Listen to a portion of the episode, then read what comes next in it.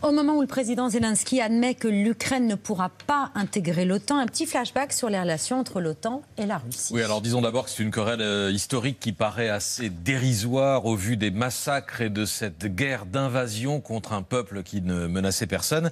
Mais c'est une musique qui continue d'être jouée euh, ici en France et hier encore, euh, hier soir mm. encore sur TF1 dans des discours de campagne. L'idée que les Occidentaux ont tout fait pour provoquer les Russes, qu'ils n'ont jamais tendu la main à Moscou après l'implosion euh, de l'URSS et surtout qu'ils ont trahi leurs promesses et franchi la ligne rouge que Vladimir Poutine avait fixée en amenant l'OTAN à ses frontières. Et en réalité bah, Ça fait 18 ans que l'OTAN est aux frontières de la Russie avec l'arrivée des, des, pays baltes et même 23 ans si on tient compte de Kaliningrad, cette enclave russe coincée euh, entre la Pologne et la Lituanie. Et à l'époque, pas du tout dans une atmosphère de guerre froide. La Pologne, la Hongrie et la République tchèque sont admises dans l'OTAN en 99, l'année de la prise de pouvoir de, de, Poutine. Et trois ans plus tard, lors du sommet de Rome, l'Alliance Atlantique ouvre ses bras à la Russie de Poutine.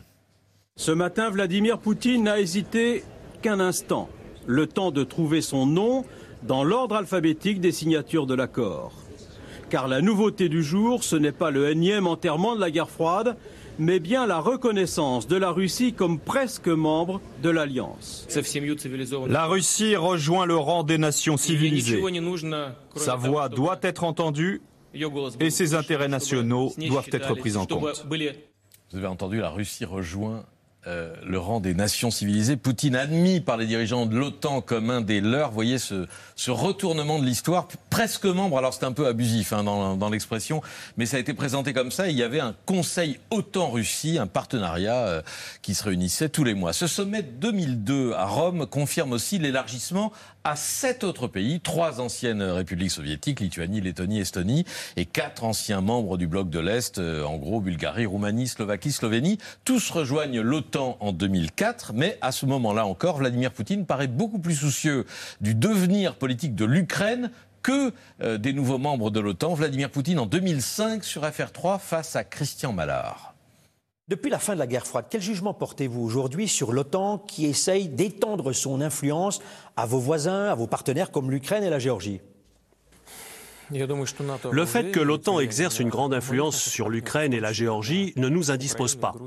En revanche, tout élargissement de l'OTAN n'améliorerait pas la sécurité du monde. Cela dit, si d'autres républiques de l'ex-URSS adhèrent à l'OTAN, nous respecterons leur choix. C'est leur droit souverain en matière de défense, mais certains problèmes pourraient surgir dans le cadre de notre coopération militaire avec l'Ukraine, qui est énorme.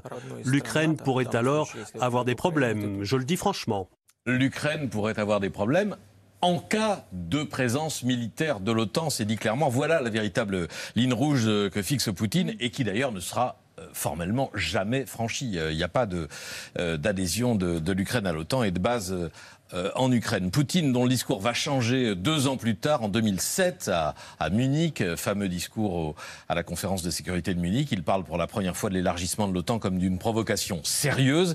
Et puis l'année d'après, 2008, il fera la guerre en Géorgie. C'est une autre histoire qui s'écrit ensuite. Mais revenons à cette interview de 2005, à un moment, rappelons-le, où l'essentiel de l'élargissement de l'OTAN a été accompli. Vladimir Poutine, encore plein d'espoir pour la suite.